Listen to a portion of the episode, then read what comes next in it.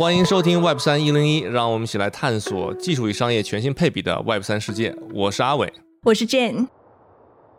In the crypto world, there's not always a guarantee. 被称为加密圈的雷曼时刻，中心化机构多米诺骨牌式的倒塌事件，在这两周有了更进一步的进展，逐渐走向尾声。对崩盘前加密圈最为活跃的头部对冲基金，当年资本向二十七家机构欠了三十五亿美元。二十二号，在崩盘后首次接受采访的三箭创始人苏柱承认自己过度自信，对三箭带来的损失非常后悔。而事件的另一主角，崩盘前最大的中心化加密借贷平台 Celsius，在提交给美国破产法院的文件中显示，他们在拥有一百七十万注册用户、四十三亿美元资产的同时，资金缺口高达十二亿美元，无力回填。相信在事件的尾声，面对快速且混乱发展的加密世界。我们能看得更清晰一些，更好地理解区块链技术与商业的真正价值。因此，邀请大家和我们一起回顾和梳理这些昔日独角兽的陨落。为什么年初还风光无限的三剑和 Celsius 会迅速倒下？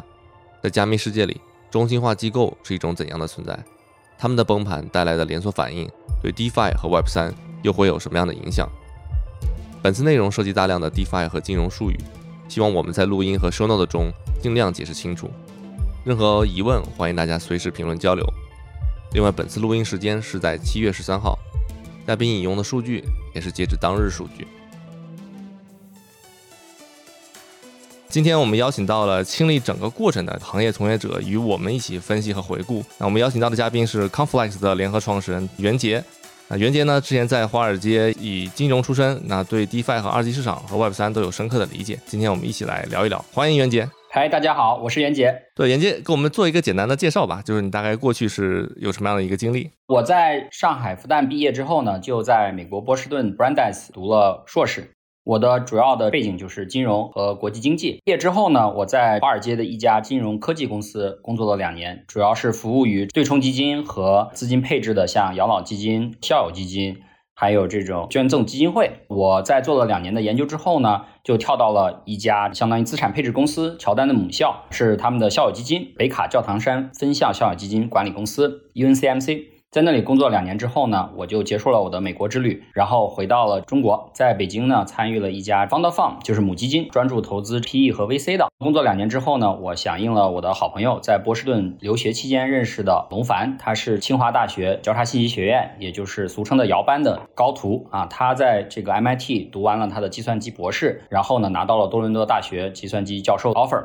他在 Gap Year 的期间呢，创办了康发这个项目。我加入了这个项目，然后完成了融资，这个就是我的一个背景。那么我现在主要工作呢，是在 Compass 公有链做一些招商和生态建设的工作，这就是我个人的一个情况。谢谢。现在俗称 Web 三招商主任啊？对对对，这是我给自己的一个 title，体制内的称号，对待最新的行业。然后我们先看一下整个事件哈，我觉得这里边有一个最重要的一个点，就是说整个如果我们从五月中旬以来吧，整个加密货币进入熊市，从 Luna 崩盘到最近 Celsius 三件 DeFi 这个市场，它到底产生了多大的损失呢？有数据能给我们显示一下吗？没有问题，因为它的每天都在变化啊，我大概现场查一下，马上就能跟大家说一个，跟大家也可以普及一下，在哪里去查这个数据。这个数据叫做 DeFiLlama.com，DeFi。L l a m a 点 c o m，defilama.com，这个就可以看到所有的 DeFi 的数据。那么在巅峰时期呢，可以看到大概是在去年的二零二一年的十二月份左右达到，大概是在两千五百亿美金的一个锁仓。这些 DeFi 的协议一共服务了两千五百亿美金的资产，到现在也就是最新的数据，大概是七百二十亿左右。也就是说，从高峰期下来，已经折损了三分之二以上。那是一个非常大的一个降幅了。我们之前大家会说到雷曼时刻。我们先来总结一下，就是三剑和 Celsius，他们如果真的完全的倒塌了，能和当年零八年金融危机的时候雷曼的倒塌相比吗？看起来好像数据还是不太一样。我看了一下，零八年的时候，应该雷曼兄弟正式倒闭的时候，他应该是管理了大概六百三十九亿的资产和六百一十九亿的美元，好像 Celsius 和三剑还没有到这么大的体量。那当然没有了。首先是整个加密行业在巅峰期的时候才达到了，我给大家看一眼啊。现在大概是不到一万亿的市场，巅峰期的时候大概可能有四万亿市场左右，也就是缩水了大概四分之三左右。一万亿的市场，说实话，在整个就算巅峰期四万亿的一个全市值，和整个金融市场比起来，那还是很小的。全世界的金融资产统计大概是在一百万亿到两百万亿之间，大概是在这样的一个规模。所以它相比于全世界的金融市场加起来，还是一个小兄弟。但是它慢慢的在长大。所以呢，你拿 Celsius 和三箭去和传统金融世界的雷曼比，只能说以这个公司在行业里的地位排序来看的话，它相当于传统金融行业里面的雷曼，只不过它的地位是对照的这个映射坐标体系是加密货币领域的。这样的话，大家可能会就比较清楚这个雷曼指的是怎么样一个对比了哈。那同时我再延伸的问一下，他们最后现在的这种倒塌的情况，其实可能产生的影响，你觉得会跟雷曼兄弟倒闭的时候会类似吗？从结果来看是非常类似的，因为他们都是这种中心化的金融机构，在整体来说，他们的资产报表对于用户是跟雷曼是一样的，对于整个行业来说它是一样的，都是一个黑盒，你并看不到它的资产负债表的实际情况，也不确定它的亏空是不是已经导致它资不抵债，你是完全看不到的。那么由于它的资不抵债呢，就相当于比如说 Celsius 上面的一些债权人，比如说储户也好，还有其他的对手的机构也好，没有办法全额拿回他们的资产。那么在这种情况下呢，其他的机构可能因为没有办法拿回全额的资产，在 Celsius 这边是负债，对吧？没有办法全额拿回自己的钱，那么导致他们那边也会出现亏空，进而导致另外一个机构也有可能出现资不抵债。从而形成一个多米诺骨牌的一个效应。从目前来看，已经出现了这样的情况：Celsius，然后这个三件 BlockFi，还有众多的小的交易所和更多的这些借贷、金融理财的这些中心化产品倒下。比如说像贝宝、像 FinLabs 中心化交易所，比如说有 AEX、五福等等，都已经出现了提现困难的问题。我们在整体聊整个加密货币世界，他们是如何一步一步多米诺骨牌倒下的这样的一个过程之前。要不要还是给听众来简单介绍一下这个事件是怎么发展的？我可能非常简要和不专业的先抛砖引玉一下。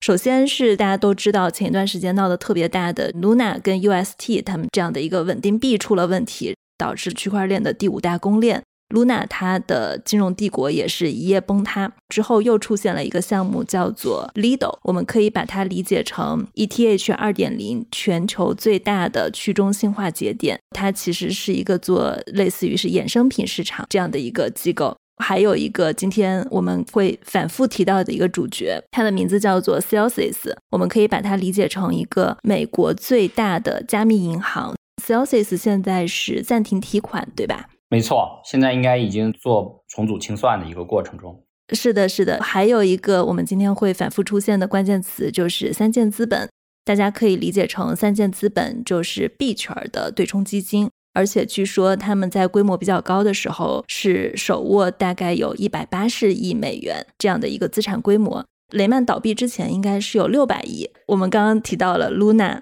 Lido、Celsius 三箭。现在是接连的一个一个的在爆雷。您刚刚还提到了之后还会有更多的跟 Celsius 还有三件挂钩的一些机构，他们还会有一个传导效应。我们在聊这个影响之前，你要不要先简单的跟大家介绍一下整个过程，它是怎么一步一步走到今天这样的一个局面的？那我先比较。泛一泛的给大家讲一下大的这个逻辑，因为每一个具体到细节里面的话，我觉得可以根据咱们的访谈，然后一步一步深入。最大的逻辑来说呢，首先整个全球的金融市场在美联储加息的情况下，风险资产开始价格缩水。那么风险资产缩水的这个过程呢，就意味着很多金融机构他们在借的时候，其实借的是美元或者是稳定币，这是他们的负债，但是他们的资产呢，其实都是风险资产。那么在牛市的时候呢，这些风险资产都在涨，涨了以后呢，他们就会变成利润。那么利润的话，就意味着他们的股权会增大。但是如果说在这个联储开始加息以后呢，它这些风险资产的价格就会下跌。如果它的资产不断缩水，而它的负债价格不变的话，他们的这个股权就被抹掉，甚至是变成负数，那这就出现资不抵债的这个情况。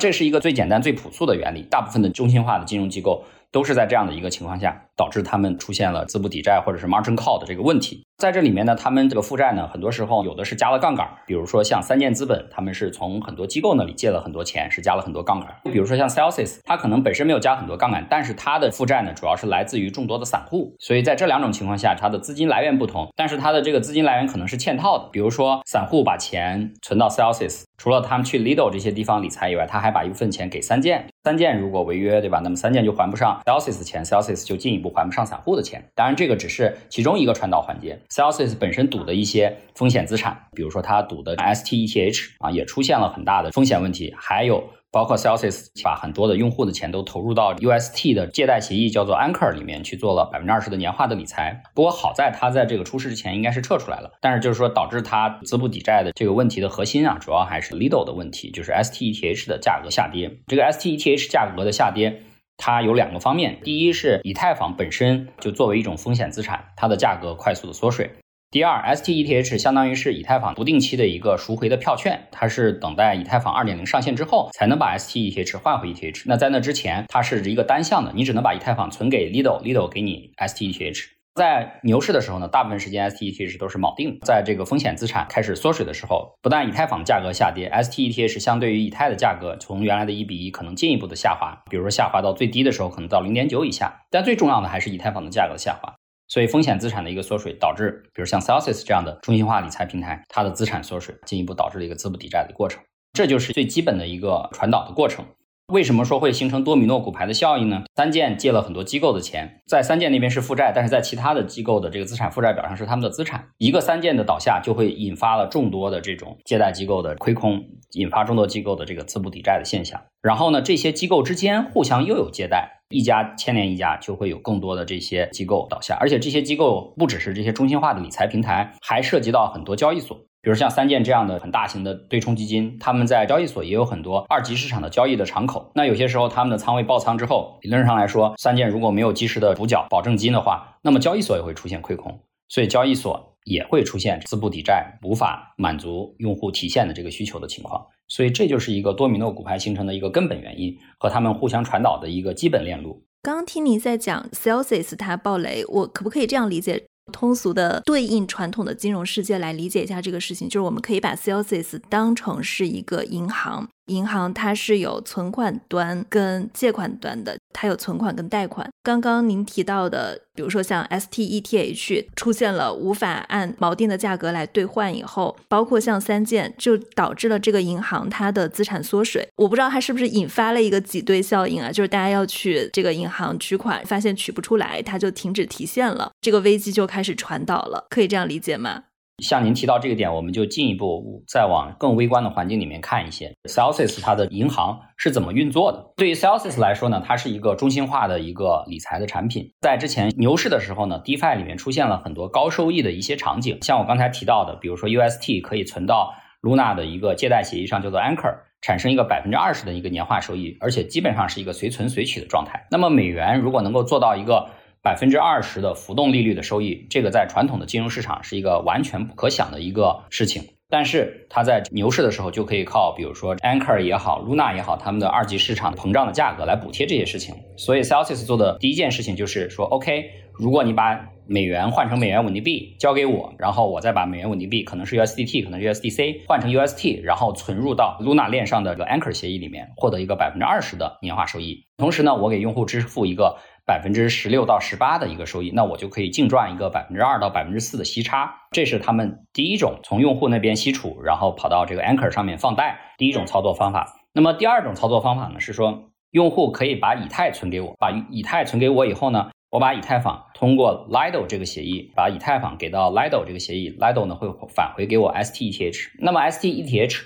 本身呢是作为是一个质押的以太坊，它在未来以太坊上线的时候，其实是会有一些利息的。这个最开始的时候呢，它曾经一度高达接近百分之二十，但是随着越来越多的人将以太坊质押到这以太坊二点零的这个质押环境当中去呢，利息也逐步的降到一个百分之四到百分之五的一个状态。其实还有更多增加收益的方法，就是你把这个 STETH 和以太坊组成一个交易对，把这个交易对形成一个深度的做市凭证。啊，因为比如说你提供一百个以太坊加一百个 STETH，这样就是一个有做事深度的做事凭证。把这样的一个数字货币对子提供到 Curve，类似是同质标的兑换的一个协议里面，它的这种同质标的经常是稳定币，或者是各种各样的锚定 BTC，或者是锚定的以太坊，放到这样的一个协议里面去做流动性的一个提供者。这样的话呢，还可以再将你的年化收益提高几个点。这不就很像次贷的一层一层的打包吗？它更多的是一层协议。嵌套在另外一层协议之上，那么这每一层协议呢，它会有一个特定的功能。这些协议呢，它都相当于发行了自己的代币。这些协议你可以理解为传统世界里对应的一个金融公司，这些金融公司都有他们的股票，对吧？那么这些协议的代币就对应的是这些金融公司的股票。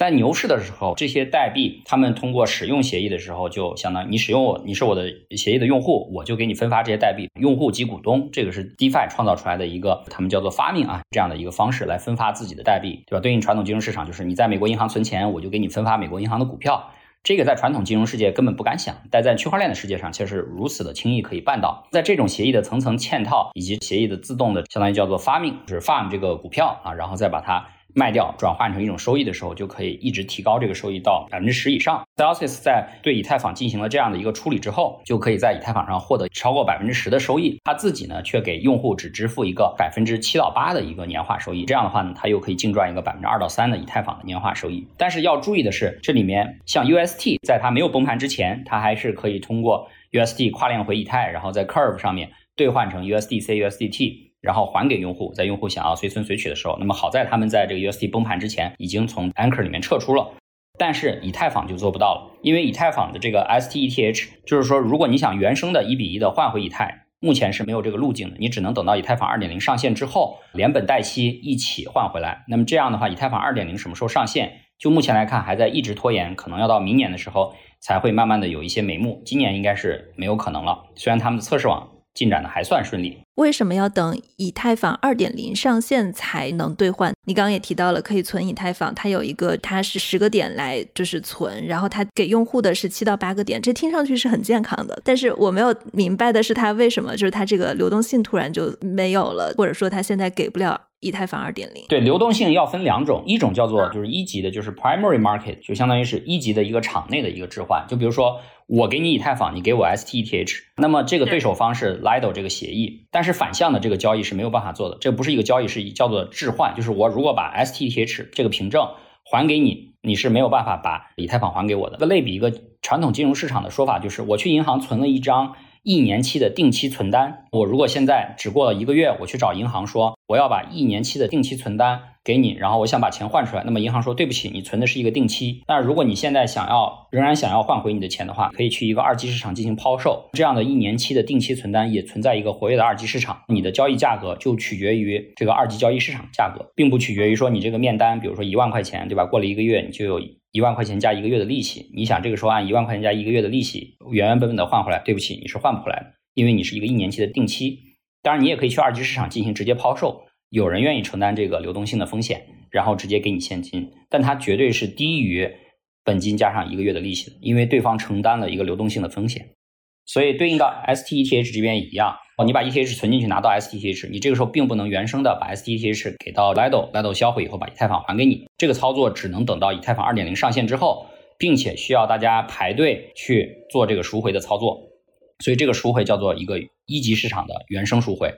那么这个时候，如果你想要流动性的话，你可以做的是去二级市场将你的 S T E H 进行直接的抛售，通过比如说像刚才我提到一个同质标的物的一个兑换协议，叫做 Curve，那里边有很多包括比如各种各样的稳定币。各种各样的以太坊的锚定标的物，比如说 STETH 和 ETH，就是一个有交易深度的对子。像刚才我提到的 Lido，他们本身也是在这里面去做提供这种做市流动性的，这样可以提高他们的收益。所以这种时候呢，如果用户要提以太坊，你的资产大部分都是 STETH，你并没有办法原生的换回，你能做的就是去市场上进行抛售。所以你在市场上抛售 STETH 的时候，那么越多的人在抛售 STETH，那么 STETH 在二级市场上就会相对于以太坊出现折价。折价最严重的时候就到了零点九，而且 Celsius 应该不是唯一在二级市场上抛售 STETH 的机构。据数据表明，三箭资本甚至是 STETH 更大的一个持有方，在他们面临清算危机和 margin call 的时候，他们也在二级市场上抛售了大量的 STETH。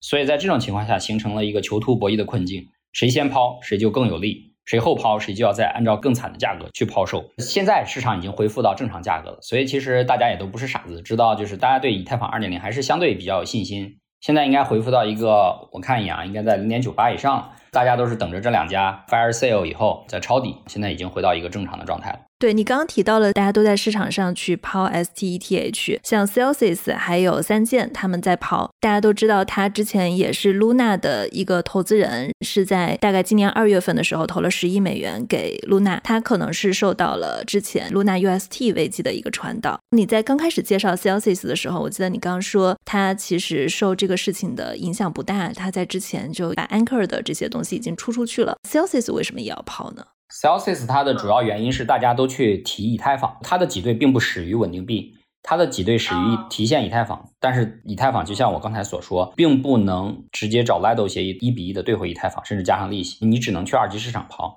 而二级市场上这个时候，除了 Celsius 有大量的头寸以外，三件也赌了大量的这个头寸，所以三件也在抛。所以相当于在这个时候，这两家还在争着抢着夺门而出，所以就导致一度 STH 相对于以太坊最低低到了零点八九吧，应该是。我来简单的回溯和总结一下刚才说的这个逻辑哈。刚才红军那个问题其实就是说，Sales 面临最大的问题，其实它的很多的我们理解为它的币或它的钱存在了 STETH 里面，但这个 STETH 当然它是利用 Lido 这个协议存进来的，但是这个时候由于市场恐慌，想要提出 ETH 的时候，它其实提不出来，对吧？它无法反向提出来。刚才提到了，那这个时候可能它唯一的方法是要把这个 STETH 在下面这个二级市场去进行更换，然后换到这个 ETH。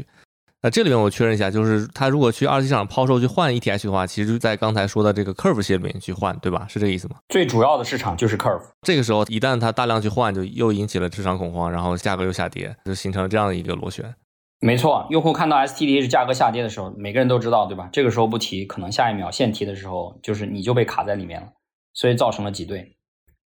嗯，对，这个可能跟 UST 它必须要稳定去兑换一美元是一样的。假设它是能够一比一去兑换 ETH 的，现在如果它的价格不稳定了，它其实也会进入到一个更大的抛售中。没错，现在恢复到了零点九六，我刚查了一下 Curve 的数据。我看到大家最开始在报道这个事情的时候，有一种观点是认为说，当时三箭他自己的暴雷，它不完全是因为 STETH 它的抛锚，因为它当时可能它的价格偏离大概就只有百分之三到百分之五左右，但是三件它跟它自己的放的杠杆太大了是有很大的关系的。三件的做法，他们在市场上会问机构，甚至是项目方，还有交易所呢，就是要求很多的无抵押借贷，就相当于说我要从你这儿借钱，但是我不给你任何的抵押物。一般来说呢，我会承诺给你的资金一个百分之八到百分之十二的回报。然后他们拿了大量的这种资金，那么这些资金他们拿来以后呢，首先他们应该是买了不少的以太坊，在高位买了不少以太坊。第二呢，买了以太坊以后呢，他们会把这些以太坊然后去质押生成 ST 以太坊。因为他们认为 STETH 有这个利息，相当于以太坊本身还有一个收益的提高，这是他们做的一个做法。在 STETH 和 ETH 之间，他们选择对吧？看多 STETH，用以太坊本身做质押物，那就相当于有点做空以太啊，但不是做空，主要是两个之间的一个息差上面追求一个更高的回报，因为 STETH 是有利息的。第二个，他们的交易呢是购买比特币，然后同时质押比特币之后呢，在 Grayscale 那边生成更多的 GBTC。那么这是第二个 trade，因为 GBTC 呢，当时在二级市场是有一个溢价的，所以他们质押进去以后，当然只有六个月后才能开始二级市场交易。那么二级市场交易的时候呢，BTC 呢，他们是可以做到一个比 BTC 更高的价格去抛售它。但是在去年年底开始，GBTC 相对于 BTC 的价格就开始从正溢价变成负溢价了，所以这个最低的时候应该是一度负溢价到达了百分之三十。所以三件在做多 BTC 以及质押 BTC 再去换得更多的 GBTC，等待去二级市场抛售的这个过程中，本来百分之五到百分之十的一个正溢价变成一个负溢价，这个过程中相当于亏了很多。这个方向的交易应该是导致三件形成巨大亏空更大的一个原因。只是说这一单交易上本身并不是有很多加密货币行业的金融机构在做这一单，主要是三件在做。所以三件在这方面呢，其实有很大的一个亏空。那么三件赌这个。能够重新回到一比一，甚至是一个更高的位置上。他们赌的是 GPTC 会被 SEC 通过，从一个 Trust 变成一个 ETF。这个好处是什么？就是 Trust 它就跟这个 Lido 很像，你可以把 BTC 存进去，获得 GPTC 这个份额，但是你不能把 GPTC 还给 Grayscale，然后把 BTC 拿回来，因为这是一个信托，信托有信托的 mandate，它没有办法去解散这个信托，然后把信托里面的标的物拿回来。这是一个很致命的这个伤害。只有当它是 ETF 的时候，它才可以进行双向的场内的置换，就是说你也可以把 GBDC 换成 BDC，也可以把 BDC 换成 GBDC，两个方向都通。SEC 一直都没有批准 Grayscale 的 GBDC 变成一个 ETF，所以这个也导致三件出现了很大的亏空。所以主要是这两笔交易吧，导致了三件的暴雷。GBTC 的这个事情，它不是应该发生在去年甚至更早的时候吗？对，但是负的溢价是从正溢价变成负价是变得越来越大。你相对于一些机构来说，他们是看你的头寸的嘛，就是你是质押 BTC，然后呢换得很多 GBTC。那么你的资产负债表上，你相当于你的资产上有很多 GBDC。如果你的 GBDC 不断的缩水，而且价格下降的比你的质押物 BTC 价格还快的话，这个时候大家就不信赖你了，要求你还钱。因为他们的这个杠杆操作是怎么做的呢？我给您再就解释一下，他是把 BTC 然后？他买来的 BTC，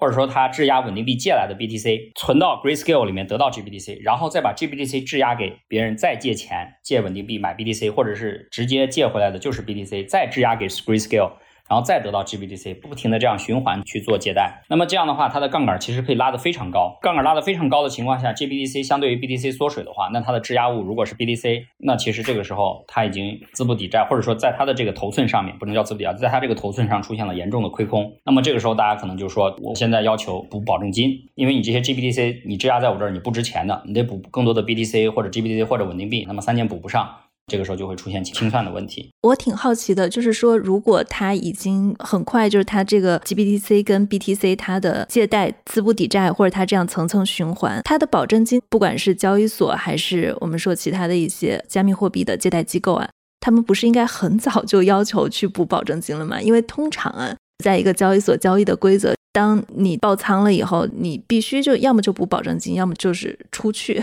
它为什么形成了这个结果以后？资不抵债以后，再去看这个补保证金的问题。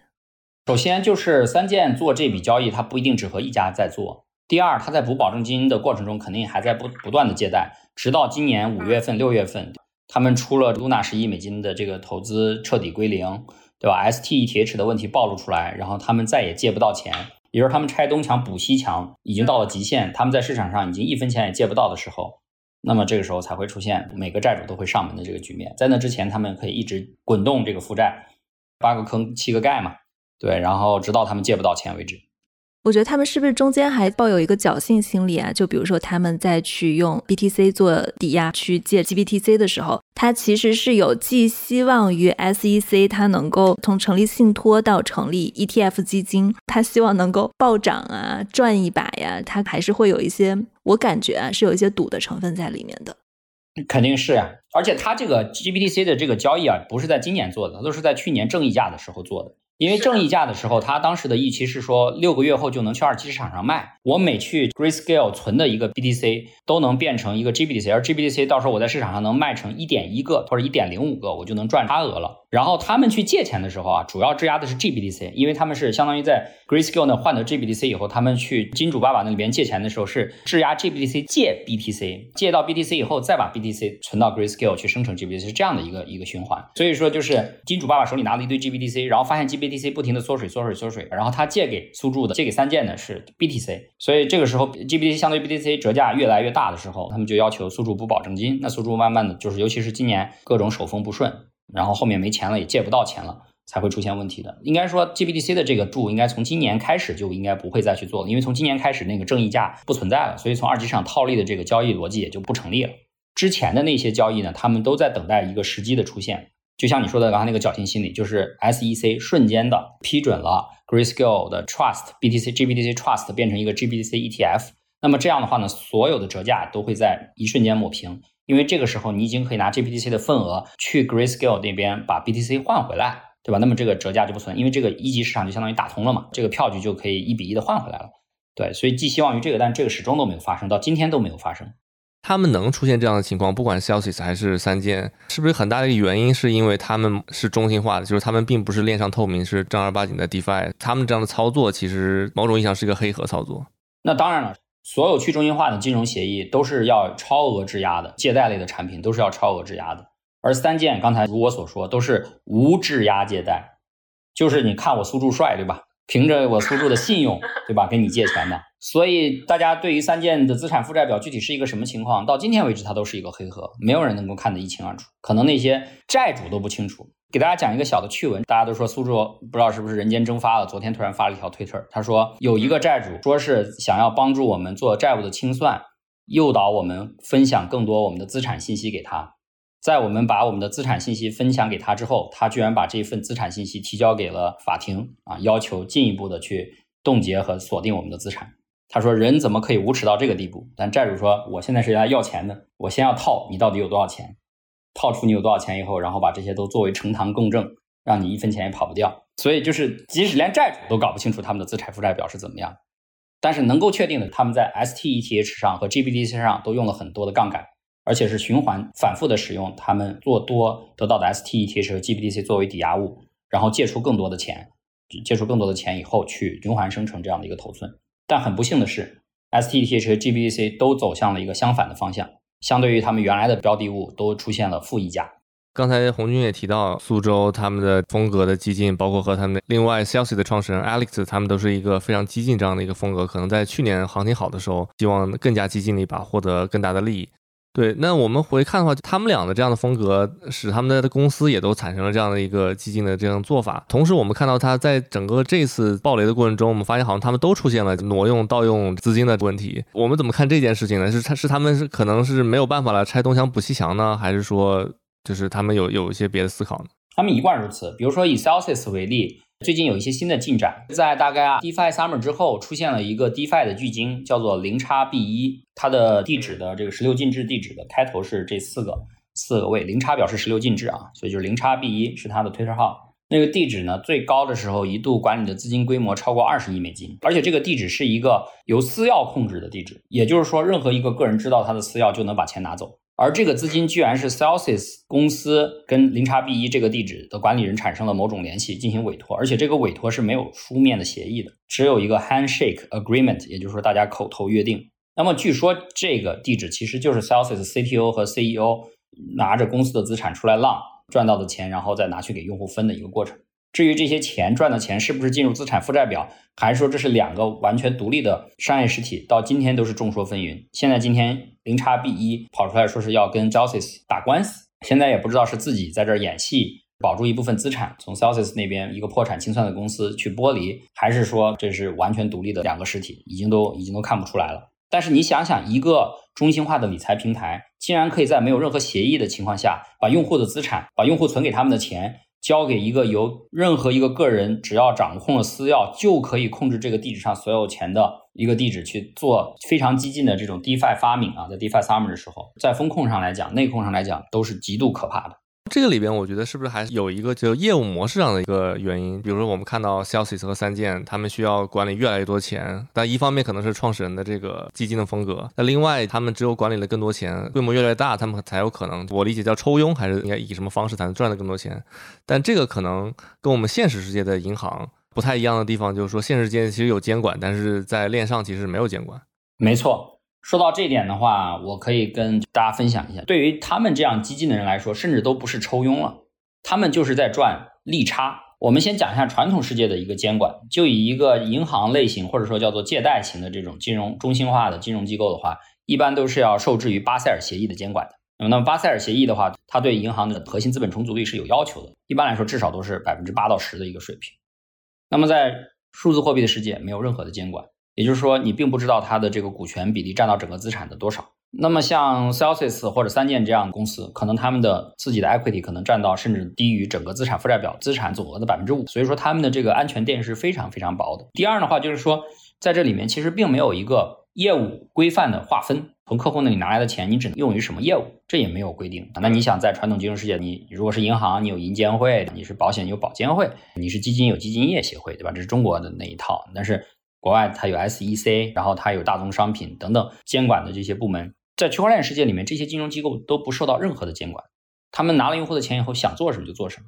因为区块链的世界大家都是风险偏好型，他们也没有做这种说哦收你一个百分之二的管理费，再分你一个百分之二十，这像对冲基金的这种二二十的这种逻辑，他们不是的，他们就说你给我钱，像 Celsius，你给我存钱，散户对吧？我给你浮动。美元收益百分之十八，以太坊浮动收益百分之八，拿了你的钱以后，那要产生这样高的收益，我就要做更激进的，至少要覆盖你这个收益的这种方式。自助也一样，对吧？他做的都是，你想这个套利，如果 BDC 和 GBTC 的差额只有百分之五到十，那他问他借钱的时候，他就给别人承诺一个百分之八的资金，那百分之五到十的这个这个 arbitrage 怎么能够满足呢？所以他肯定要不停的拉杠杆，就像我说的，把 BDC 存给 Grayscale 生成 GBC，再把 GBC 质押给别人借回来 BDC，再存给 Grayscale 生成 GBC，循环往复，把这个杠杆可能拉到十倍、二十倍，他们才可以在六个月的期限内赚到百分之一百甚至两百的这样的一个钱。就是说，你看不出来它的这个杠杆到底有多高，他们的 equity 又占到资产表的百分之五，可能我都说多了。以及他们用来做什么样的事情？像 Celsius 这样直接把二十亿美金给一个个人，然后这个个人随时都可以把钱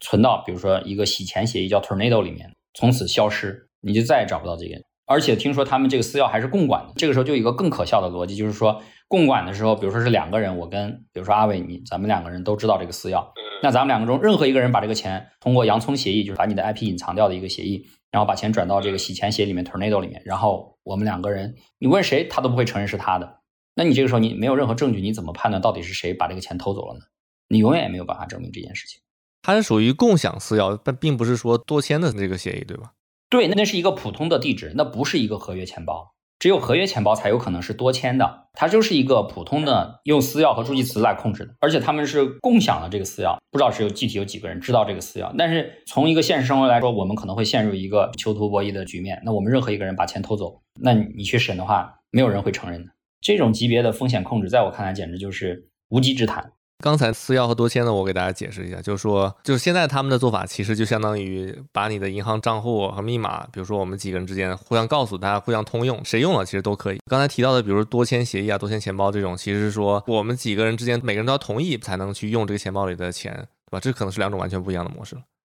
其实我们是不是不能简单理解说，Lido 它协议太简单，或者是某些借贷协议太简单啊，Curve 又太简单，或者怎么怎么样，各种问题导致的这个多米多个股牌的崩塌。其实某种意义上可能是 Celsius 和三箭，或者映射到苏柱和 Alex 他们自己太疯狂或太激进了、太贪婪导致的这些问题呢？没错，刚才提到的这些去中心化的协议里面，Curve 现在也仍然很健康，Lido 仍然也在正常运行，这些协议本身都没有问题。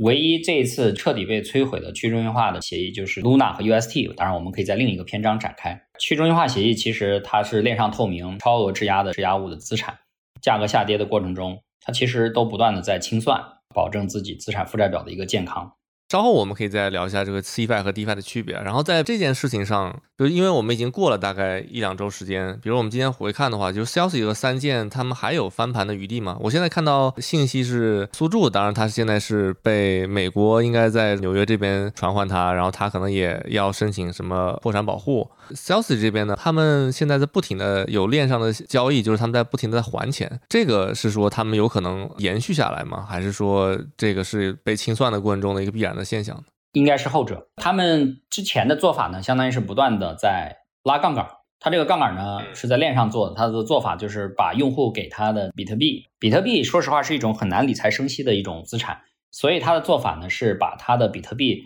到这个 MakerDAO 里面去质押，或者是在 Compound 里面去质押，然后借出稳定币，比如说 USDC、USDT。那么在 MakerDAO 里面就是质押 BTC 生成生成美元稳定币贷，然后再拿这些美元稳定币去做理财。比如说换成 UST 到 Anchor 里面，能拿到一个百分之二十的收益。即使超额质押的情况下，你满足一个百分之二百以上的比例，那么也可以做到 BTC 本位百分之十的一个收益，这是非常高的。其实之前所有的这种杠杆呢，那么在这个下跌的过程中，它其实都是要还上的。所以在这个过程中，它相当于是不断的在拆杠杆。所以它还上一笔钱，它就能取出来一部分 BTC，然后把这些 BTC 卖成稳定币，再把稳定币还上，又能取出来一部分 BTC，就相当于不不停的去拆这样的一个杠杆的过程。所以他在拆杠杆的过程中，所以你会看到他不停的在链上还钱，取出质押物，主要是 BTC 和以太为主，然后冲进交易所，过了一会儿呢，从交易所又回来一些美元稳定币，是因为他们把 BTC 和以太的交易所卖掉了，然后呢又跑到这些去中心化的借贷协议里面还钱，再取出质押物，循环往复，不停的拆杠杆。所以其实这个大势已去。对，现在他们只是把剩下的资产能还上尽可能多的钱给用户和债主。他们事件可能我们在整个前面的讨论中已经基本上聊得比较清楚了，就是他们怎么发生这样的事情。后面可能还有几个问题我们可以讨论一下。这次多米诺骨牌产生的是效应，它对 DeFi Web 三这个生态来说呢，它产生了什么影响呢？或者影响有多大呢？你觉得？首先，我们在开篇的时候就说了，整个 DeFi 协议的资产在管规模下降了大概三分之二以上。很多 DeFi 协议呢，相当于去杠杆，去的干干净净啊。当然，现在杠杆仍然有，对吧？借贷协议有借就有贷，它还是有杠杆在的。但是，相比于之前的牛市的这种末尾的时候，已经健康了非常多。但是，这些借贷去中心化的协议，不管 Curve 也好，Compound 也好，Aave 还是这个 MakerDAO 也好，他们都非常顽强的 survive。并不像传统金融世界雷曼危机的时候，AIG 就倒下了，BOA 也差点出现了种种的这种现象。在对应到数字货币的世界，BlockFi 倒下了，Celsius 倒下了，三剑倒下了，很多小交易所倒下了，贝宝倒下了。所以就是说，其实对去中心化的影响有非常的大，他们的基本面下降了很多，但是火种保留了下来。在下一次的这个浪潮，下一个放水降息的周期的时候，那他们又能再次的。焕发他们的荣光，而且在未来的更长远的时间里面，他们会成为更加健壮的基础设施，因为他们经受了一次又一次的这个考验。对，所以我倒对这些 DeFi 协议并没有那么悲观，就是对数字货币里的 CFI 里面，我会期待的是更加严厉的监管。我觉得你说到 DeFi 跟 CFI 这个特别有意思，我先跟大家解释一下，DeFi 就是 Decentralized Finance，就是去中心化的协议，然后 CFI 就是 Centralized Finance，中心化的机构，它可能映射到加密货币世界，就是交易所啊这些。那是不是就比如说像 Celsius 啊，其实你刚刚提到了，比如说传统银行它是有这种存款准备金的要求的。包括它的这些存款，它可以怎么用？它哪些放贷各种，它都是有非常严格的监管比例的。但是像 Celsius，它作为一个加密世界的中心化的银行，它的资产既不是在链上的，不是清晰可见的，不是每一笔交易的去向大家都能像真正在研究区块链那样说每一个交易我们都能追踪的。同时，它又不受传统世界的监管，所以它就造成了这样的一个真空。他们的创始人可以把二十亿美元放到一个地址上。这可能是钻了这样一个区块链跟传统金融的一个灰色地带。同时，你刚刚提到了，其实还有很多 DeFi，它现在在即使在这样一个非常糟糕的熊市中，它的表现是非常的健康的。所以，是不是这其实也是一个大浪淘沙的过程？这些倒下的机构，它不管是它的商业模式，还是说它在真正的做风险管理的时候，它是有很多很多的问题的。而真正的我们说一步一个脚印，它就是好好的去做这种金融协议的，反而现在表现的比较健康。这就讨论到一个非常本质的一个话题：区块链提供的是什么？区块链本身提供的就是信任机制。区块链本身就是一个信任机器，它是一个去中心化的。无需准入的账本在上面可以进行资产的发行。最重要的资产，首先上来的就是各种各样流通的金融资产，比如说美元稳定币或者数字货币。它是个无需信任的一个信任机器 （trustless）。那么在这种情况下，它诞生的这种去中心化的协议，因为它的透明、公开，它的机制是写在代码里的，所以它的这种运行是由区块链本身和市场的这种机制共同作用下，就保证了它的这种合理性。或者它的这种生存性，它不需要借助外部的力量，比如说监管的力量、国家暴力机关的力量来对它，就是说场景业务的这种方向上的限制来对它进行约束。因为如果它本身在底层逻辑上是有错误，那它可能在慢慢的发展过程中就消亡了。如果它的业务逻辑本身就是合乎其需求以及合乎其风险控制的水平的话，那它就会一直很健康的存在下去。只是说在每一次的周期当中，潮起潮落当中，它的资产的管理规模会有大有小。这就是一个很神奇的地方。传统世界里面没有一个国家对金融机构不是强监管的，而在区块链里的世界里面，这些金融产品服务居然可以做到无需监管、无需行业准则，大家可以自由发挥想象力，但它仍然可以活得很好、很健康。你这样说的话，我也想到了一个反例啊，就是 UST 算法稳定币，它是一个严格在链上的，按照算法去兑换的这样的一个区块链项目，但是还是 崩溃了。当然，这可能是我们下一期的话题啊。对我的意思是说，不是每一个协议它产生的需求都是合理的，不是每一个协议它的风险控制的规则也好、参数也好，设计的都是合理的，它有它的问题。所以就是说，合理的它就会慢慢的存在即合理的这个理论嘛，它会慢慢的这个生存下来。你像这个 Compound 和 Curve，应该说已经经历了是一个波谷到波谷的一个周期了，MakerDAO 也一样，Curve 这些也类似，但 UST 它相当于连一个周期都没走完。它只是从一个波谷走到了波峰，但还没有到波谷的时候，它的生命已经结束了。它的核心还是它的风险控制的参数没有设计对。协议本身的逻辑应该是有它自洽性，以及它的需求也是存在的，但是它的风险参数的设计是是有问题的，导致它最后形成大崩盘。那我这样就很好奇了，比如说在你们圈内人士看来，在三箭跟 Celsius 爆雷以前。大家能判断哪些项目是好项目，哪些项目可能是有问题的吗？就比如说你刚刚提到了像 Curve、像 MakerDAO 这些是有好协议在里面的，同时也是有大家无法判断的，就像一个黑洞似的存在在里面的。从圈内人士来看啊，在市场出现谁在裸泳以前，你们自己能判断吗？有一个大概的感觉。但是，就像我上次跟阿伟说的，有些东西是我们能感觉到它是空气的大象，但是大家不知道从哪里戳破它，或者说没有足够尖锐的锥子去戳破它，是因为他们的账本不透明，并不是因为他们的账本不透明，是因为局内的人没有戳破这个空气大象的动力以及力量。没有力量是什么？动力我可以理解，力量是指说你有没有足够多的资金，就是做空。对，做空啊，狙击它呀，在一个点上把它的价格，比如说锚定的机制，暂时的让它偏离，并且同时在市场传播恐慌情绪，造成大众对它的挤兑，然后造成它的边际稳态彻底的被破坏掉，最后就是疯狂的挤兑和大逃亡，导致整个协议的崩塌。你提到了圈内人都知道这是一个房间里的大象，你们是怎么知道的？是凭借更多的信息，还是完全对一个项目的分析？就是分析。有些数字就不对了，UST 的市值破近了 Luna 的市值，这就是不合理的。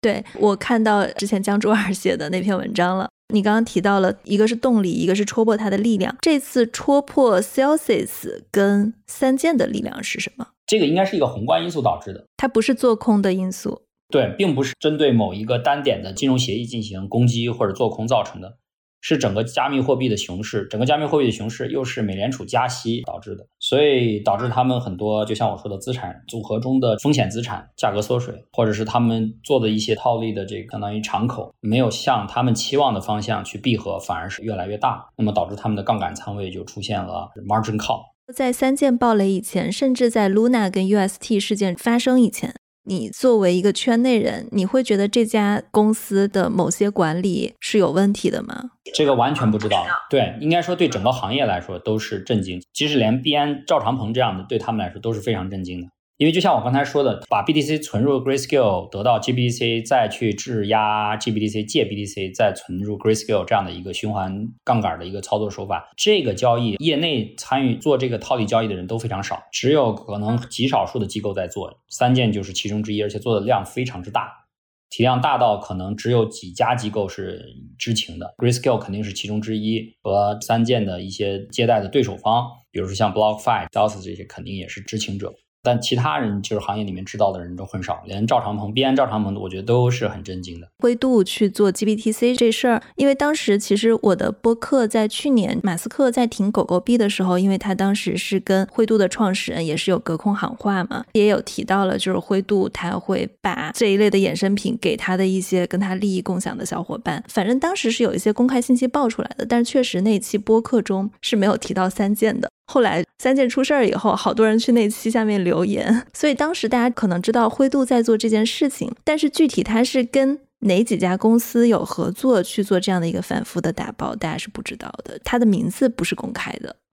对呀，这是都是中心化金融机构和机构机构间的生意嘛。就像我说，加密数字货币又没有一个向 SEC 去定期提供十三 F 的一个文件的要求吧。就是披露数字货币的仓位的这个需求，所以就不知道嘛。而且说实话，额度其实在最开始的时候很紧俏的，因为比特币的牛市是在二零二零年的下半年年底的时候开始启动嘛。然后那个时候呢，就是很多普通用户，对吧？包括很多传统的金融机构没有办法直接大金额的购买比特币的时候，大家都去买 GPTC，所以 GPTC 当时出现了很高的溢价。然后呢，这个时候所有看到这个套利机会的人都想去做这个生意。啊，只是说你要隔六个月才能上二级市场抛售。你要做这个生意的话，你不就得跟 Grayscale 搞好关系吗？所以其实当时能从 Grayscale 那里面做场内申购，就是给他 BTC 申申购 GBC 的这个额度是很紧俏了，不是谁想做就做的。你谁跟灰度的关系好才可以做这个事儿的。BTC 和以太都有这个现象。是的，我看见今年大概年初的时候，苏珠他本人还在他的 Twitter 上疯狂的攻击以太坊。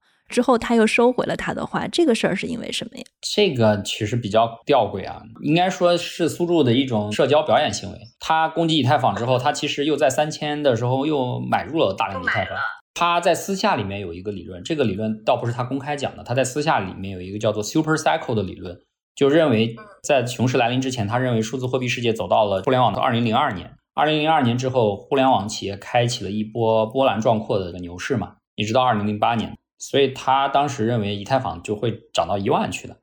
他当时觉得他攻击以太坊的原因很多，一个是可能说他想要让大家市场上抛售以太坊，他可以低价的收。第二呢，他攻击以太坊的原因是为了去捧他投的一些其他的 altcoins，就是其他的这些 layer one，包括比如说 Avalanche 是他最重要的一个仓位啊，因为他眼红 Alameda 和 Multicoins 在 Solana 上赚了很多钱，所以他当时就在极力的去捧 Avalanche 这个公链，所以这两种原因都有可能吧。但他其实私下里是看好以太坊涨上一万的，认可 Super Cycle 这个理论。这个信源是从哪里来的？是公开报道还是他自己在 Twitter 上说的？他没有在 Twitter 上说过 Super Cycle 这个理论。应该是在 Up Only 这个 Podcast 上面做过一次，然后私下跟别人吃饭的时候也确实说过 Super Cycle 这个理论，这个肯定是说过的。我看他们的一些借款机构啊，就是你刚刚其实在整个播客开始的时候也说到了这个多米诺骨牌效应，它可能会扫向哪些机构？BlockFi 现在应该已经是不太行了，对吧？BlockFi、Celsius、Nexo、Deribit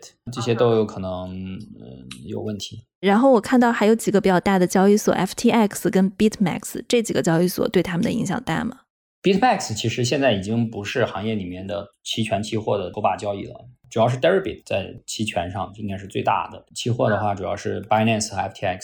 对 FTX 的影响呢？FTX 的话，说实话，就是表面上来看好像没有受到什么影响，但是以我们行业从业人员的角度来看，主要是 Sam 是犹太人，应该是得到了这个美国核心犹太利益圈层的兜底，所以看上去好像没有什么没有什么大的问题。但是你说啊，这个 Sam 能够从这些事情里面独善其身，没有任何亏损，这个是不可能的，他肯定也是有很大的这种亏空。至于说为什么没有在财务上显出一个很紧张的状态，那我推测应该是有犹太人在兜底。但这个没有可信的信源，就是它是一个纯分析。对，因为理论上来说，FTX 其实它的中心化业务是非常激进的，在它的交易所里面，作为一个散户，你都可以质押数字货币，借出另外一种数字货币，并且提现，不是说做 margin trade，就是 margin account 做质押比特币，然后借出美元去买其他的货币，不是这个意思，是说你借出来的美元，你甚至可以提走，或者你质押美元稳定币，你可以借出索拉纳和 BTC，你直接可以提现提出交易所的，这是其他任何一个交易所今天都做不到的事情。为什么其他交易所做不到？它其实只要有质押就可以了。其他交易所选择不做这件事情，这件事情是风险极高的事情，因为有可能清算来不及嘛。比如说我质押了比特币，借走了一些美元，然后我提走。那如果比特币快速下跌的话，我的清算如果不及时的话，那我可能都无法换回我借出的美元稳定币啊。这个美元稳定币如果是在我的交易所体系内，那我想收回还是随时有收回的可能性。所以 FTX 在中心化的借贷的业务上其实是走得非常远的，而且它不只是面向机构啊，它是面向用户的，而且呢，它把这个借贷的这种利息呢是直接分享给用户的，所以有很多用户呢都会去他那边存钱，也有很多用户还有机构去他那边借钱。那么在这种情况下，它在整个，尤其是比特币从三万跌到两万的这一波中，应该是下跌的速度非常之快，快到其实很多机构都没有来得及，就是及时止损手上的这个仓位，包括像贝宝。然而，这个 FTX 在这一次三万到两万的比特币的快速下跌当中，居然毫发无伤，然后没有显示任何的这种财务紧张的状态。我们觉得这个非常的奇怪。它是风控做得好吗？就比如说它的这个比例控制的很好，还是不知道？它其实也是一个中心化的交易所，可以这么理解吗？它不只有中心化交易所，它还有一个类似三件的高频或者是有主动方向的一个对冲基金，叫阿拉米达。然后它还有自己重仓的公链索拉纳，它相当于跟币安有的业务它都有，而且它还比币安多一个主动交易的阿拉米达，就是这样的一个对冲基金。币安都不做方向性的这种趋势上的判断和赌博的或者投资吧，Sam 连这个都有。所以就是说，Sam 这么高风险的这种业务模式，居然最后没有什么事儿，这个其实是很奇怪，而且还有钱出来收购这个 BlockFi，我们认为是有金主爸爸在后面托底了。毕竟 Sam 也去参加国会的听证了。作为行业的代表，半只脚已经正进了证圈了。但证圈背后其实也就是美国的最核心的这个利益集团了。FTX 的崛起之路也是非常有意思的一个话题，因为他们确实是今年涨得还挺快的。就是你刚刚提到了，它可以去做这种对散户的质押借贷，可能跟它今年用户的快速增长也是有关系的。另外，他们今年也在 Super Bowl 超级晚上打了特别大的广告。我基本上现在在美国的各种大活动上啊，最大的那个展位都是他们的。他们今年整个的 marketing 策略也是相当之激进的。我觉得这家交易所还是蛮有意思，以后有机会可以聊一下。迈阿密球馆现在也是他们冠名的呀，这家企业绝对是美国政客让他们赚钱嘛，或者说政客如果是利益集团的这种代理人的话，那就是反正美国核心圈层应该是收他做小弟了。虽然说我们是叫做揣测，但其实世界的真相也也八九不离十。现在对币安影响大吗？我说三箭对币安的影响应该是有限。你说那个三箭在币安完全没有头寸，这个应该概率比较低，但是应该是比较有限的。一个是币安家大业大，赚了足够足够多的钱；第二呢，就是说长鹏也比较强势，他也较少做这种无抵押的借贷，不会说给三箭很高的这个杠杆的倍数。币安应该受到的影响是极为有限的。那哪些机构他会去给三箭去做这种无抵押的借贷呢？那他图什么呢？好多都做，这些大的 CFI 都做了，还有一些交易所还给他们比较高的杠杆这个敞口。有几个判断：一是出事儿的；第二呢，就是三件投资过的那些，不管是借贷的也好，交易所也好，还有那些他们被投企业也好，因为好多被投企业也把钱放在三件那边管理，连公司的 Treasury 都被三件给搞没了。所以就挺惨的嘛。这里我想问一下袁杰啊，按照刚才我们探讨的逻辑来看的话，其实就是说，经历过这次加密市场多米诺骨牌的坍塌，DeFi 可能有些比较不错的 DeFi 项目反倒获得了反脆弱性，受到重创的，其实大部分是这些中心化的机构或者是 CFI 的平台。那我们今天反过来说，CFI 在链上这个事情，它有合理性吗？或者我们需要有这样呃的 CFI 的存在吗？即便未来我们有更强的监管，还是说未来 DeFi 可能？完全能解决这样的问题，只要协议做的还足够优秀的话。C Five，我认为它的存在是必然有其需求的。很多的用户他接触互联网，他习惯了互联网二时代的这种用邮箱、手机号，习惯用银行卡来进行支付交易的这种习惯，喜欢用手机号登录、邮箱内登录的方式，他很难直接转换到。比如说，这个私钥助记词来控制钱包，整个生活的过程中都不依赖银行卡的支付，这是现在这个阶段做不到的。以及他们要去理解各种各样复杂机制的这些 DeFi 协议，以及学会自己去做风险控制。对于一个普通的用户来说，这个可能他的学习曲线是很陡峭的。这个时候，借助 CFI，就比如说最早中心化交易所，大家用自己的法币换的数字货币，最初的一个方式。以及慢慢的去通过 CFI 来进行升息理财，然后这种方式需求是必然是存在的。但是你说这些机构他们是不是需要得到更加严厉的监管？我是举双手赞成的。但是问题在于，就是说现在的很多这些数字货币的 CFI，就中心化金融机构呢，他们的用户是全世界范围的啊，有时候呢不好说它的这个 jurisdiction，它的这个监管地理上应该落在哪个主权国家。当然，现在在美国做这些的团队一般都会很在乎合规性，而其他的呢，很多会躲在比如说迪拜或者新加坡来寻求一定程度上的所谓的监管套利，就是看似有监管。或者说看似有合规环境，但实际没有监管的措施和行业的这种准则的地方，在这里成立他们的主体和机构。所以其实我还是蛮呼吁，就不管是美国也好，新加坡也好，还是迪拜也好，你既然提供了这样的一个合规或者是主体设立的一个环境，你要挣注册费也好，审计费也好，律师费也好，就应该担当起对应的这个行业责任，为这些可能会服务更广泛世界用户的这些金融产品。金融机构啊，去为他们设立一定的行业规则，这个当然也是去增强自己在行业里的话语权的一个好处和标志。但是目前来看，即使是连美国政府还没有在这方面能够起到很大的一些作用。但是好在呢，就是美国政府已经很明确的在学习，包括像耶伦前联储主席都提到了 Luna UST 的事件，所以我觉得他们在这方面已经开始做了一些准备工作。我们其实聊到最后了，我觉得有一个引申出来的一个设想性的问题吧。我们今天可以看到，之所以比如说 DeFi 这些协议可能在这次的危机中反倒获得了这个反脆弱性，可能它的原因就是因为它的链上的数据透明。当然，它如果协议不够健壮的话，它可能被攻击了，然后很快又结束了攻击。这可能就跟 CFI 的黑盒是完全不一样的。但这可能就引申了另外一个问题，就是说，如果未来在链上的很多这样数据，尤其是在 DeFi 里边，它的不管它的协议和它的参数，其实它都是能被攻击方能看到或者看能预测到它的趋势的。未来，比如说我们讲传统的金融机构里面的，比如交易员啊，或者我们今天讲这个链上的，比如说矿工啊，它还有什么机会吗？就看起来是如果都一切透明了，都合约化了，都没有这个信息不对等了，那他们会产生什么变化呢？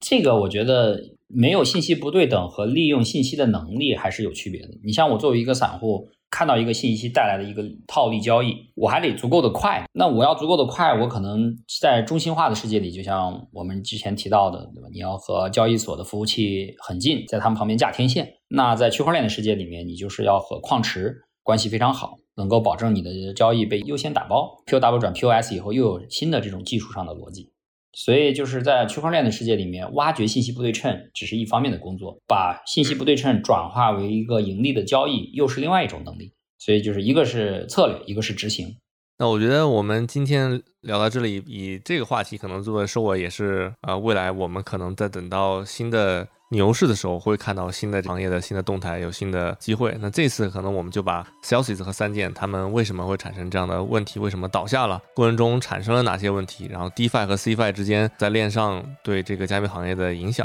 啊，我们今天进行了比较这个深入的分析。对，我们也挖一个坑哈，就是刚才过程中我们其实也提到了这个最重要的崩盘多米诺骨牌第一块牌这个 Luna USD 这个稳定币是怎么崩盘的？对，它为什么会带来这么大的影响？我们还要再找袁杰再给我们盘一盘。OK，今天非常感谢袁杰参与到我们这次的交流之中，也希望下次我们继续再跟袁杰进行交流。谢谢，谢谢袁杰。